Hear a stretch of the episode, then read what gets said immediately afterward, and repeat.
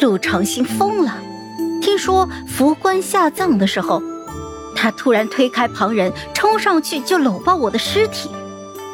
这一抱，立刻就发现了不对。他当场拔刀，把守灵的奴婢侍卫给杀了个精光。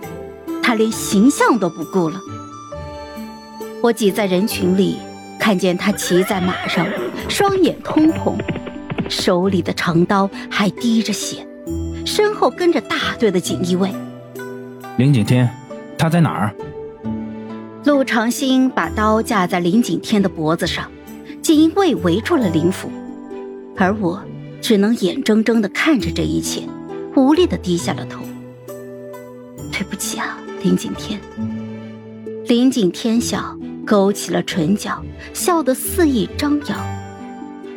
哈哈哈哈哈！哎呀，皇上，何必呢？他连死都想离开你，放他走不好吗？陆长兴瞳孔骤然一缩，他把刀朝下压了两分，林景天的脖子上瞬间就渗出了血珠。林景天，朕的事儿还轮不到你来管。来人，把他带进来，叫陈威亲自来审。陈威是锦衣卫都指挥使，善用酷刑。他嗜血残戾，以折磨人为乐。落在他的手上，死亡是最大的奢求。陆长兴果然还是擅长耍弄人心。他在林府当着满府下人的面对林景天行刑。林景天父母双亡，留在府里的都是难得的忠仆。我藏在巷口，听见府里漫天的哭叫、哀求。伸手就捂住了耳朵。哼，许姑娘，我知道你还没有走。